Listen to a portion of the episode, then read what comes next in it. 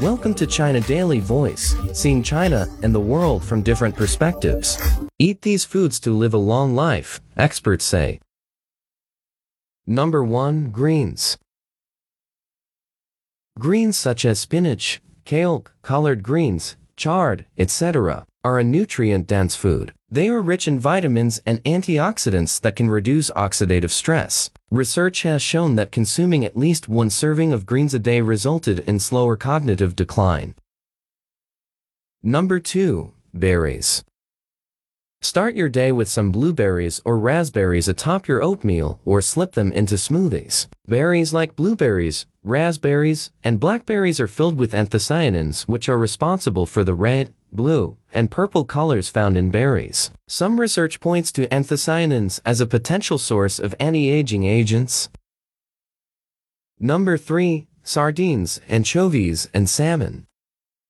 These fatty fish is particularly great for those over 50. They are excellent sources of omega-3 fatty acids, which have anti-inflammatory properties and can protect from diseases such as arthritis and heart disease. Number 4. Cauliflower. Cauliflower is low in calories while being high in important nutrients like vitamin C, folate, and fiber. Cauliflower also contains a type of plant pigment called anthoxanthins, which have anti-inflammatory effects in the body. Reducing inflammation helps protect the cells in our body from damage and can contribute to longevity.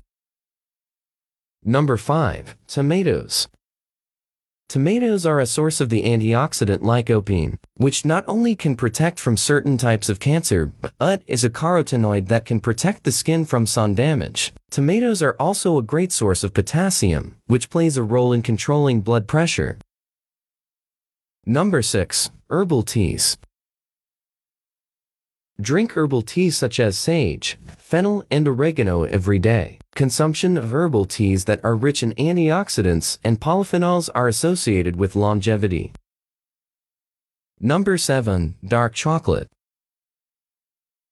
Polyphenols found in dark chocolate have been found to lower signs of inflammation and are especially helpful in protecting blood vessels from damage as you age. Make sure to consume dark chocolate with a high percentage of cacao, 70% or higher in order to gain the most anti-inflammatory benefits.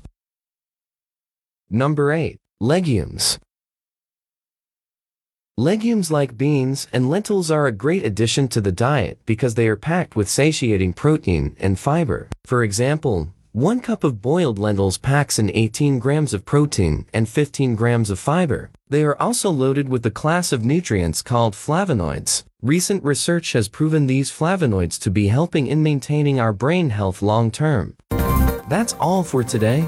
For more news and analysis, buy the paper. Until next time.